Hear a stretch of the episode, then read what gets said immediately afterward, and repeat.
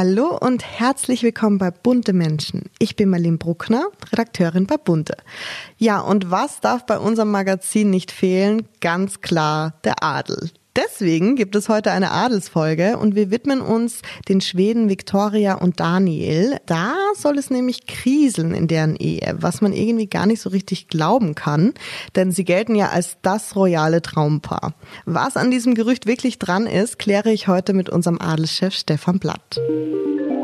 Bunte Menschen, Stars und Promis hautnah.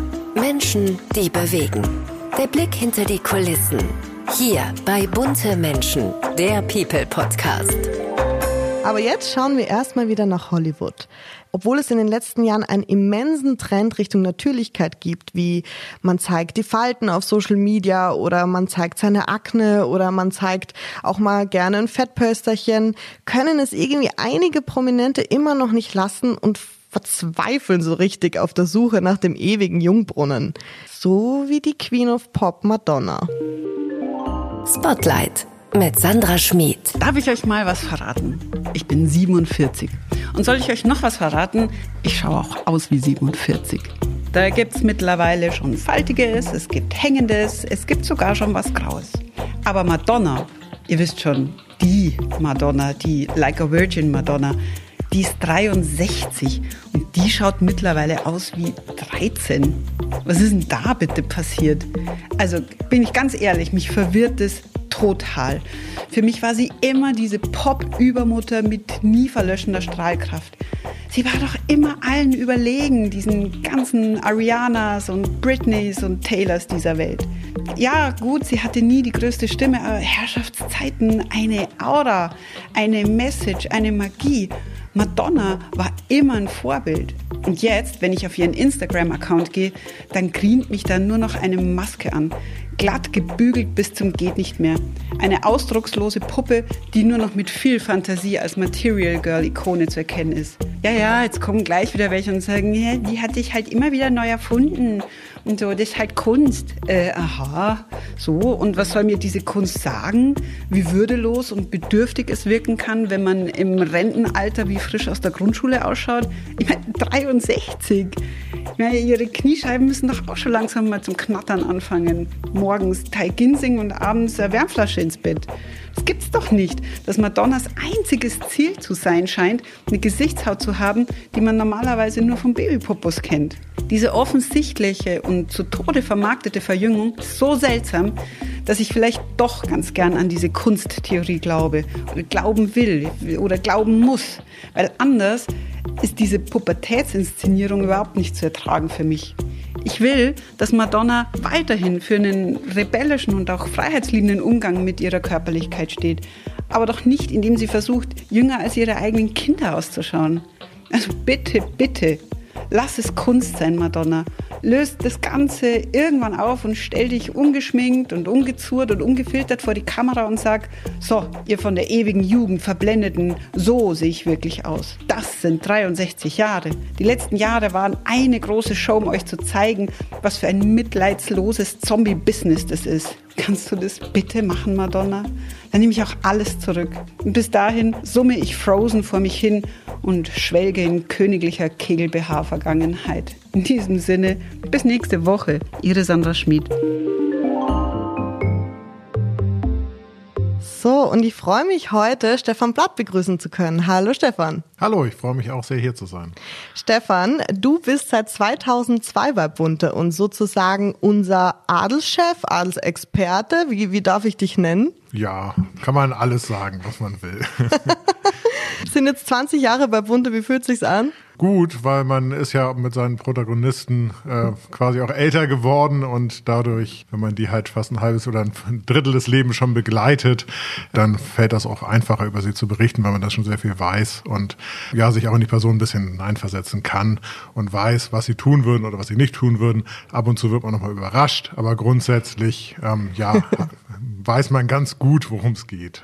Das stimmt. Ich kann so ein bisschen plaudern. Ähm, Stefan weiß eigentlich immer Bescheid. Egal, was irgendwo ist, wenn wir in einer Konferenz sitzen und sagen, ja, Stefan, wie siehst du das? Du weißt ganz genau, nein, das wird er nicht machen. Oder ja, klar, der redet auf jeden Fall.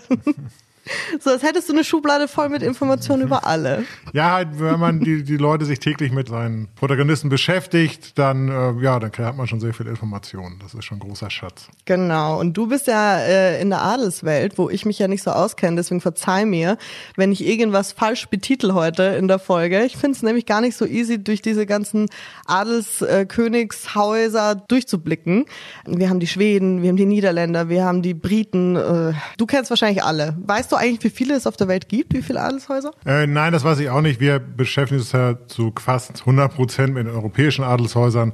Zum Beispiel die, die ganzen, das Saudische und Kuwait und mhm. das wird alles ausgeklammert. Äh, vielleicht, wenn da mal eine Hochzeit ist oder ein Staatsbesuch. Aber wichtig sind für uns natürlich vor allem die skandinavischen, mhm. ähm, gerade das schwedische, weil es halt die deutsche Königin Silvia dort ist, äh, und dann das ähm, britische Königshaus, weil dort hat am meisten passiert und mhm. das äh, auch von den Leserinnen das größte Interesse Interesse erzeugt, weil sie sind ja auch da mit Diana groß geworden, mit den ganzen Skandalen, mit Camilla. Die gehören quasi schon zur Familie. Mhm. Und ähm, deswegen beschäftigen wir uns hauptsächlich mit Skandinavien und mit Großbritannien. Genau, und auch heute geht's um die schwedische Königsfamilie, nämlich Victoria und Daniel. Und die sind ja so das absolute Traumpaar des europäischen Royals, ähm, habe ich so im Gefühl.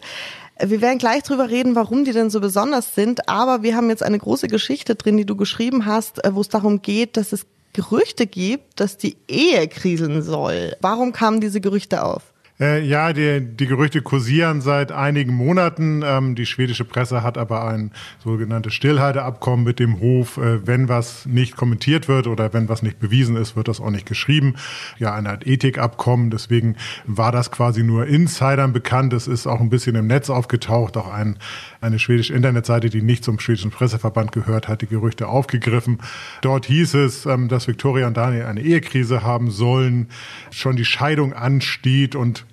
es kursierten die wildesten Geschichten äh, und äh, ja, hat aber eigentlich jeder gesagt, der das mal ein bisschen kennt, äh, das kann gar nicht sein, weil so ein glückliches Paar gibt's auf dieser Welt nicht. Natürlich gibt's irgendwie alles, äh, aber das war unvorstellbar und es hat sich ja auch jetzt als äh, absolute Lüge herausgestellt. Genau, es hat sich als Lüge herausgestellt, weil ähm, das Königspaar, oder es ist ja noch kein Königspaar, ne? Wie, wie nennt man die zwei richtig? Ja, das ist ein bisschen schwierig. Also bei uns sind sie das Kronprinzessinnenpaar, weil ja Victoria die Kronprinzessin ist mhm. und auch die Königin wird. Und wenn sie Königin wird, wird Dani in Anführungsstrichen nicht König, sondern nur Prinzgemahl. Mhm. Manche nennen sie auch Kronprinzenpaar, aber das ist natürlich in den heutigen Zeiten sollte man dann schon sagen, der Frau auch die Ehren gebühren lassen. Deswegen nennen wir sie das Kronprinzessin-Paar. Mhm. Aber ich weiß nicht, ob das laut Duden gerechtfertigt ist, das weiß ich nicht. Aber das finde ich die richtige Bezeichnung. Genau, und die zwei haben ja tatsächlich ein Dementi herausgebracht über Instagram, was ich sehr interessant fand, äh, wo sie eben diese Gerüchte ja dementiert haben. Was mich aber gewundert hat, ist, dass sie sich überhaupt dazu äußern. Warum hatten sie jetzt doch den Drang dazu, an die Öffentlichkeit zu gehen damit? Ja, das hat, glaube ich, alle gewundert. Es, es kam auf Instagram ein Posting, wir lassen uns nicht scheiden. Und äh, mhm. als ich das gesehen habe, dachte ich, das ist ein April-Scherz oder äh, keine Ahnung, der, der Account wurde gehackt. So ähnlich waren die Reaktionen auch im Netz, also unter äh, Kollegen, die mhm. haben alle verwundert angerufen haben gesagt, was da denn passiert. Wenn man da aber ein bisschen recherchiert hat, dann kam raus, dass seit ungefähr so Anfang Dezember bei schwedischen ähm, Nachrichtenagenturen, bei Zeitungen äh, und bei TV-Sendern anonyme Anrufe eingingen von mhm. Informanten, die sagten, ähm, ja, da ist eine Ehekrise. Die haben angedeutet, äh, es waren noch mehrere ähm, Anrufe, verschiedene Anrufer, die das gemacht haben. Sie haben angedeutet, äh, Daniel würde wohl fremdgehen, er hätte eine ja, Beziehung zu einer Palastmitarbeiterin. Dann fehlte Daniel kurz vor Weihnachten bei einem sehr wichtigen Termin in Stockholm. Da kamen dann schon wieder die Anrufe, ja, er fehlte, weil ähm, Victoria hasst ihn, will nicht mehr mit ihm zu tun haben. Und dann kamen dann im Februar, Anfang Februar Anrufe, gehen Sie mal heute zum Gericht.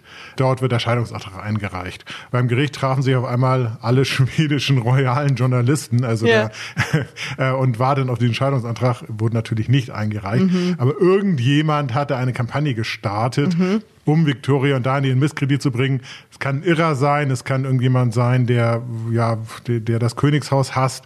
Es äh, gibt die wildesten Spekulationen, wer das sein könnte. Mhm. Aber es gibt wohl Menschen, die Victoria und Daniel ganz, ganz böse mitspielen wollen äh, und da diese Aktion gestartet haben, auf die dann die komplette Presse zum Glück nicht reingefallen ist, weil sie ja nicht berichtet hat, sondern nur recherchiert hat. Ich kann mal so ein paar Schlagzeilen vorlesen, die hast du auch in den Artikel geschrieben, was in der schwedischen Presse so geschrieben wurde. Nach Seitensprung, Daniel brach zusammen und erzählte alles. Oder unverzeihlicher Verrat an Kronprinzessin Victoria. Oder der König kämpft gegen Daniel. Also da ist irgendwie alles dann auf einmal äh, in diese Schiene geraten.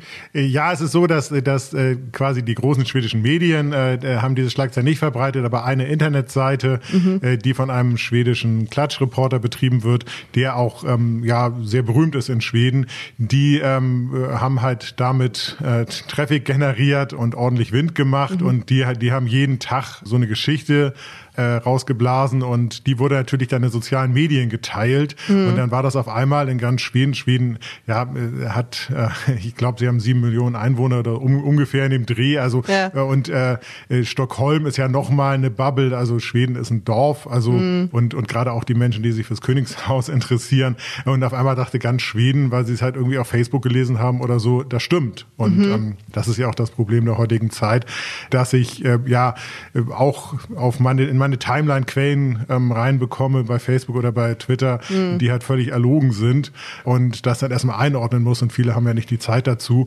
und äh, deswegen haben sich wahrscheinlich auch Victoria und Daniel dazu entschlossen, das aufzuklären und auch über Social Media aufzuklären, mhm. weil sie ja gerade die Leute erreichen wollten, die diese Lügen über Social Media erfahren haben und nicht über die Zeitung. Okay, das war der Grund. Das wäre nämlich meine nächste Frage geworden, warum Sie denn Instagram gewählt haben als Kanal für das Dementi. Wie, wie läuft es normalerweise ab? Da gibt es einen Pressesprecher vom, vom Königshaus? Ja, es gibt eine Pressesprecherin, äh, Taras Walgreen, äh, heißt die, die, die schon seit, seit ewigen Zeiten mhm. da. Also ich, äh, also es gab davor eine, aber das war, als ich hier angefangen habe. Ja. Die ist dann in Rente gegangen und die ist sehr, sehr professionell und die ist auch so, man kann sie anrufen, dann sagt sie, wir machen jetzt ein Hintergrundgespräch, das ist jetzt nicht zum, zum Drucken. In diese Richtung geht die Geschichte. Mhm. Das ist wahr, das nicht wahr, da kann ich Ihnen sagen, das stimmt überhaupt nicht. Und wenn sie das einem sagt, ist das auch so. Also okay. das, auf diese Frau kann man sich absolut verlassen. Und ähm, die ähm, hat halt auch den schwedischen Journalisten gesagt, äh, das stimmt nicht, aber viele haben dann trotzdem immer mal weitergemacht, mhm. äh, weil die Geschichte anscheinend ja zu gut war oder sie wollten. Ist ja auch eine gute Story, wenn die zwei äh, sich ja. äh, aber eigentlich hätte man, wenn die Sprecherin des schwedischen Hofes einmal sagt, da ist nichts dran, dann ist da nichts dann dran. Ist da also nichts dran. das hätten die eigentlich auch wissen müssen. Okay. Du hast gerade auch gesagt, dass äh, anonyme Informanten eben dahinter stecken. Ne? Die haben angerufen, äh, die haben geschrieben. Du bist jetzt seit 20 Jahren bei Bunte. Das ist doch bestimmt auch schon mal bei uns vorgekommen, dass es äh, anonyme Informanten gab, oder? Wie gehen wir denn hier in der Redaktion damit um? Ja, wir haben natürlich, also wenn man uns jetzt googelt, findet man bestimmte ähm, äh, E-Mail-Adressen oder auch Telefonnummer. Man kann ja Boda auch über die Zentrale erreichen.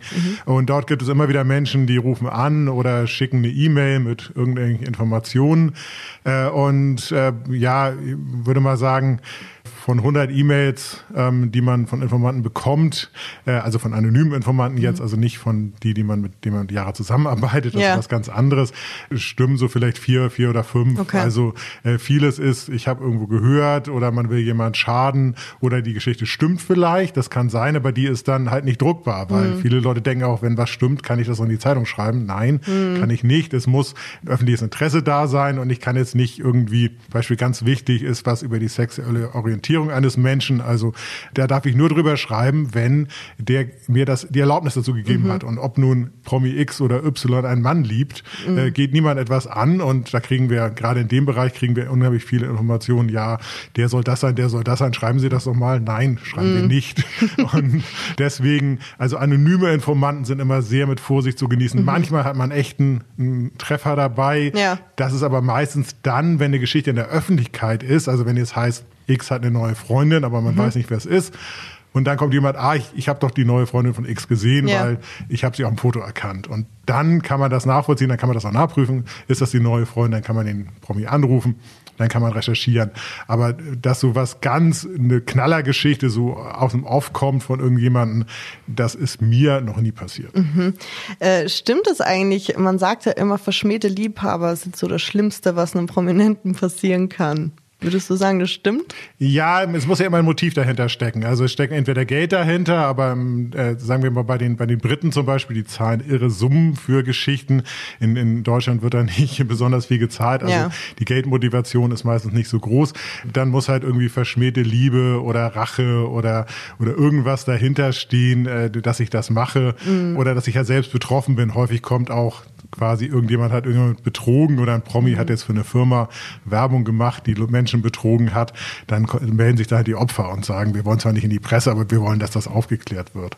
Also ja, es gibt immer ein Motiv dahinter, also keiner macht das, weil ihm irgendwie langweilig ist, er eine Exklusivinformation hat. Ja. Also entweder Geld oder irgendwie verletzte Gefühle, das, das sind so die beiden großen Motivationen. Das kann ich mir vorstellen. Und ja, aber die Geschichte, wie wir gerade gehört haben, hat in Schweden für große Aufmerksamkeit gesorgt, aber eben auch bei uns. Wir haben es ja auch aufgegriffen, aber eben gezeigt, da ist eigentlich nichts dran. Was würdest du denn sagen? Also du, du sagst, da ist gar nichts dran. Die zwei sind verliebt, eh und je. Ich meine, die sind ja auch schon seit 2003 zusammen ne, und haben zwei tolle Kinder, wirken immer glücklich. Ja, natürlich, äh, eine immer glückliche Ehe, das wird jeder kennen, gibt's nicht. Ja. Äh, aber die, die beiden sind wirklich ein tolles Paar. Es ist ja auch schwierig für eine zukünftige Königin einen Mann zu finden, der sich ja dann auch in gewisser Weise unterordnen muss. Daniel musste seine Firmen aufgeben, beziehungsweise darf sie nicht mehr leiten. Also er hat sie noch, aber er war vorher ein erfolgreicher Geschäftsmann äh, und ähm, äh, muss sich da so in die Rolle finden. Deswegen, wie die beiden das bisher gemanagt haben, wie sie auch nach außen wirken, wie sie mit ihren Kindern umgehen. Es gibt jedes Jahr so eine so ein, wird ein Film über die Königsfamilie gedreht, wo dann äh, qu- quasi auch private Aufnahmen gezeigt werden, wenn man sich die anschaut, wie die beiden auch mit ihren Kindern umgehen und als Familie funktionieren. Da kann ich mir das einfach nicht vorstellen. Und zweitens, wie gesagt, Schweden ist in Anführungsstrichen ein Dorf und da kommt alles raus. Also wenn jetzt Daniel irgendeine Affäre hätte mit irgendjemand oder irgendwo äh, Hand in Hand durch den Park geht oder sich ein Hotelzimmer Nee. oder sonst was, das bleibt in Schweden nicht verborgen. Das, das mag in den USA oder vielleicht irgendwo anders sein, aber Schweden ist wirklich ein Dorf und äh, deswegen, ich kann es mir nicht vorstellen. Es gibt natürlich alles, aber also im Moment würde ich meine Hand dafür ins Feuer legen, da ist überhaupt nichts dran. Jetzt ist so für mich als jemand, der nicht permanent Adel verfolgt, sondern so in, in unserer Redaktion halt, aber nicht so viel drüber liest, finde ich trotzdem, dass Victoria und Daniel so das sympathischste royale Paar sind. Für mich jetzt. Ich habe auch das Gefühl, dass es vielen anderen so geht. Was würdest du denn sagen? Was unterscheidet denn die beiden oder halt auch die, die ähm, royale Familie aus Dänemark, finde ich, ist auch so ein Sympathieträger. Ähm, was unterscheidet denn die skandinavischen Royals von zum Beispiel den britischen Royals? Ja, die skandinavischen Royals, die sind schon 20 Jahre weiter als, als, als Okay. also die, die sind schon in der, in der heutigen Zeit angekommen. Also Mhm. wenn man sich ja die britischen Royals nimmt, auch gerade jetzt den Skandal um Andrew, wo man sich nicht wirklich klar positioniert hat, wo ja auch Kate und William sich nicht klar positioniert Mhm. haben und auch die ganze Geschichte mit Harry und Meghan, äh, da, war ja auch alles ein bisschen un, unglücklich. Man muss halt einfach sagen, dass die Königshäuser immer 20, 30 Jahre zurück sind, weil sie halt Königshäuser Ja. sind und dieses Modell von Königshäusern halt nicht mehr zeitgemäß ist. Aber dass halt Victoria und Daniel oder auch Mary und Frederick versuchen, äh, die, die moderne Zeit zu leben, versuchen gleichberechtigt zu leben, das ist auch ganz, ganz wichtig. Also nicht, Daniel ist ja faktisch nicht gleichberechtigt mit Victoria, weil sie quasi vom Protokoll über ihm steht, aber Ja. Victoria lässt ihn das nicht merken. Wenn man jetzt äh, das Leben der dänischen Königin zum Beispiel und, und ihrem Prinzgemahl, der ist daran zerbrochen an dieser Rolle, dass, er, dass sie ihn das hat auch merken lassen. Äh, Du bist hier nur in der zweiten Reihe. Und Prinz Philipp war damit auch nicht glücklich. Der Mann Stimmt, von ja. der ehemaligen niederländischen Königin war damit auch nicht glücklich. Diese Paare schaffen das einfach, ein normales Leben zu leben, dann wieder in die Öffentlichkeit zu kommen, royal zu sein Mhm. und zu Hause dann wieder ganz normal zu sein. Und das ist, glaube ich, das Entscheidende, diese Gleichberechtigung, diese Liebe und dieses Moderne, was äh, ja bei diesen Familien jetzt eingekehrt ist. Hast du denn äh, Lieblingsroyals? Du beschäftigst dich ja so viel damit. Ja, Victoria und Daniel sind natürlich, ähm, das, die gehören natürlich zu, zu den Lieblingsroyals. Für die Leserin ist halt sind William und Kate äh, und auch Harry und Meghan, mhm. äh, über die sie am liebsten Geschichten lesen. Deswegen mhm. muss ich mich zwangsläufig mit, mit denen am meisten beschäftigen. Da ist ein Unterton dabei. äh, ähm, aber natürlich, wenn man, ähm, wenn man auch, also ich war auch schon regelmäßig, Victoria feiert immer öffentlich ihren Geburtstag und wenn man da hinfährt äh, auf die Insel Öland, da hat man dann so ein kleines Hotel, das sieht aus wie bei Pippi Langstrom. und dann fährt man da äh, über die grünen Wiesen und kommt zu dem kleinen Schloss und dann kommt Victoria, die sich an dem Tag mit jedem unterhält und, und sagt, hallo, schön, dass Sie da sind, auf ja. Deutsch. Dann geht einfach das Herz auf und deswegen ähm, äh, ist das einfach so, dass, dass ja die, die beiden, ja, die sind schon die Lieblings, also meine persönlichen Lieblingsroyals, yeah. auch wenn ich jetzt weniger über sie schreibe und mehr mhm. über das mhm. britische Königshaus berichte. Aber ist es so, dass wenn du sagst, ähm, ihr seid, also du hast ja auch Sandra Heumann in deinem Team, ähm, die war jetzt auch wieder unterwegs und hat Kate getroffen. Und wie ist es denn? Erkennen die euch, wenn ihr wirklich jahrelang bei diesen äh, Veranstaltungen wart und dann immer mal wieder mit denen gesprochen habt? Ja, bei Victoria ist es so, die hat eine, leidet unter einer, einer Krankheit, die kann keine Gesichter erkennen. Ah, okay. Und vielleicht würde sie mir, ich glaube eher nicht, aber zum Beispiel Kronprinzessin Mary von Dänemark, der haben wir mal einen Bambi verliehen. Mhm. Und dann habe ich sie drei Jahre später in Hamburg wieder getroffen beim Startbesuch, da ist sie zu mir gekommen und hat Hallo gesagt. Ah, ja. ähm, hätte ich gedacht, wie hat die in aller Welt noch mein Gesicht im ja. Kopf? und ähm, die haben im Jahr 100 oder 200 Termine und sehen so viele Menschen. Ja, aber. Äh, aber da, ähm, das war wirklich ein besonderer Moment. Äh, aber äh, normalerweise nicht. Es ist normalerweise so, dass die, das schwedische Königshaus, das hat einen gewissen Journalistentrost, der immer mitreist. Das britische Königshaus hat auch, das sind so 10, 15 Journalisten, die immer auch mitreisen, immer berichten. Mhm. Da kennt man sich natürlich, da gibt's Hintergrundgespräche. Mhm. Aber da wir Deutschen quasi immer nur die Zaungäste sind, weil wir nur berichten, aber kein eigenes Königshaus haben, kommt man da auch nicht so nah ran. Und deswegen muss man sich zum Beispiel auch im, im niederländischen Königshaus, da haben wir dann in Kooperation mit jemand, der auch fürs niederländische Königshaus arbeitet, aber halt mhm. für eine niederländische Zeitung arbeitet, muss man sich dann auch mal behelfen mit Leuten, die dann näher dran sind, weil ja. wir als Deutsche äh, halt nicht direkt dazugehören. Wir werden zwar gerne eingeladen, aber nur zu bestimmten Terminen. Okay, das ist dann, da ist man dann unwichtiger. Das, das wusste ich jetzt nicht. Ja, wenn die jetzt nach Deutschland kommen, zum Beispiel als William und Kate in Deutschland war, ja. wurden die deutschen Listen der rote Teppich ausgerollt. Das war ganz toll, ähm, weil der Sinn der ganzen Sache ist ja quasi, dass wir über Großbritannien berichten und wie toll das ist. Und das ist ja auch für den Tourismus wichtig, für die Wirtschaft mhm. wichtig. Also dafür ist das Königshaus sehr wichtig. Okay. Und deswegen ähm, muss man, darf man das auch nicht persönlich nehmen, ja, sondern, sondern die haben ein gewisses Interesse. Und wenn mhm. das mit unserem Interesse zusammenkommt, äh, dann sind wir immer ganz wichtig, wenn die Botschaft eingeladen zu Hintergrundgesprächen und alles. Und wenn die dann wieder aus Deutschland weg sind, dann müssen wir wieder fünf Jahre warten, bis man wieder irgendwie hinkommt. Seid ihr wieder zweite Reihe. Ja. Jetzt mal meine letzte Frage an dich für heute. Ähm, angenommen, die Gerüchte wären jetzt doch wahr und es kommt in einem Jahr raus, sie lassen sich scheiden. Ist denn Scheidung mittlerweile immer noch so ein großes Problem in den Königshäusern, wie es früher war? Nein, gar nicht. Also wenn man sich äh, die ganzen zerrütteten und gescheiterten Ehen anschaut in den mhm. Königshäusern, ich glaube, da hat keiner mehr was dagegen. Was jetzt bei Victoria und Daniel, glaube ich, schlimm war, Estelle ist gerade zehn Jahre alt geworden, die beginnt sich jetzt auch langsam für Social Media so zu interessieren, mhm. äh, dass sie ihre Kinder schützen wollten. Das haben sie so auch, um, also Oscar ist noch zu klein, aber, aber, aber dass, dass sie Estelle schützen wollten in dem Fall, äh, das haben sie auch in ihrem Statement so ein bisschen rübergebracht, dass sie ihre Familie schützen wollen. Aber grundsätzlich wäre es zwar eine Riesengeschichte und mhm. wir würden wahrscheinlich auch einen Titel machen und wir würden fürchterlich trauern, dass diese Jahrhundertliebe zerbrochen ist, mhm. aber es ist kein Skandal mehr oder sowas okay. in der Richtung. Aber das darauf darauf hat die Statement auch nicht abgezielt, sondern die hatten wirklich Angst um Estelle und Angst, dass da der Wurm in die Familie kommt und dann mhm. gefragt wird, was ist denn da los, Mama und Papa? Und ähm, da wurde jetzt ganz eindeutig ein Riegel vorgeschoben. Vielen lieben Dank, Stefan. Du hast mir alle Fragen beantwortet. Ich bin ein Stückchen schlauer, was die Royce angeht und ich freue mich, wenn du noch in weiteren Folgen zu Gast sein wirst und uns noch mehr erzählst. Ja, ich bedanke mich. War sehr schön hier zu sein. Die Frage der Woche. Anlässlich des Weltfrauentags am 8. März fällt unsere Frage passend dazu aus. Was ist an Frauen so wunderbar? Ja, und wenn ich darüber nachdenke und vor allem an meine vielen Freundinnen oder Kolleginnen oder auch an die Frauen in meiner Familie denke, dann fällt mir immer wieder auf, wie klar und deutlich die meisten Frauen ihre Gefühle artikulieren können. Ich finde das total mutig und stark, wenn man einfach mal frei heraus sagen kann, ich bin jetzt traurig, ich bin jetzt wütend, ich bin glücklich, ich bin erschüttert, ich bin euphorisiert oder sonst was, ohne dass man sich für seine Gefühle schämt. Das fällt mir bei Frauen ticken mehr auf als noch bei Männern und bewundere ich immer sehr. Und der deutsch-spanische Sänger Alvaro Soler findet auch wunderbare Worte für die Frauen in seinem Leben. Also ohne Frauen, glaube ich, hätten wir, hätte ich in meiner Familie keine Liebe gespürt oder zumindest hätte ich nicht gelernt äh, zu lieben. Also ich habe eine Schwester und eine Mutter und eine Oma natürlich. Also ich habe alle Generationen sozusagen. Und es ist total schön, wie das halt einfach immer so weitergegeben wurde, auch in meiner Familie. Und ich glaube, dadurch, dass ich eine Schwester habe und eine Mutter, kann ich auch jemand anderes viel mehr oder besser lieben sozusagen.